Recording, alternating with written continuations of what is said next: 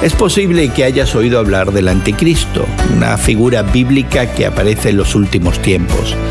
El imaginario cristiano ha pensado mucho en esa figura a través de los siglos, siempre identificada como una sola entidad. Hoy en la palabra primera de Juan 2, 18, 23 nos dice, sin embargo, que muchos son los anticristos. ¿Qué quiere decir eso? ¿Es uno o son varios?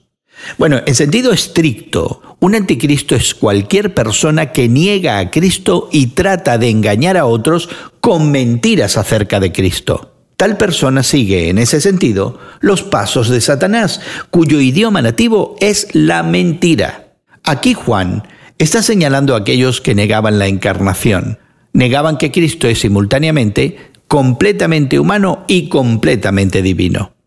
Esta herejía surgió del gnosticismo, que afirmaba que la materia mala y corrupta no puede estar vinculada al espíritu bueno y puro. Un gnóstico cree que Cristo, que es completamente bueno y puro, no puede tener un cuerpo físico real. Y por supuesto, esto contradice lo que la Biblia enseña, que Dios creó el mundo físico, lo declaró bueno y planea redimirlo.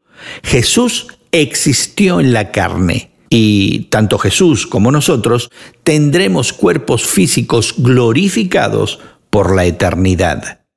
¿Y tú? ¿Qué enseñanzas falsas has visto deslizarse a tu alrededor? Si crees estar en los últimos días, ¿cómo cambia eso tu forma de vivir? Hoy en la Palabra es una nueva forma de conocer la Biblia cada día con estudios preparados por profesores del Instituto Bíblico Moody. Encuentra Hoy en la Palabra en tu plataforma de podcast favorita. Más información en hoyenlapalabra.org.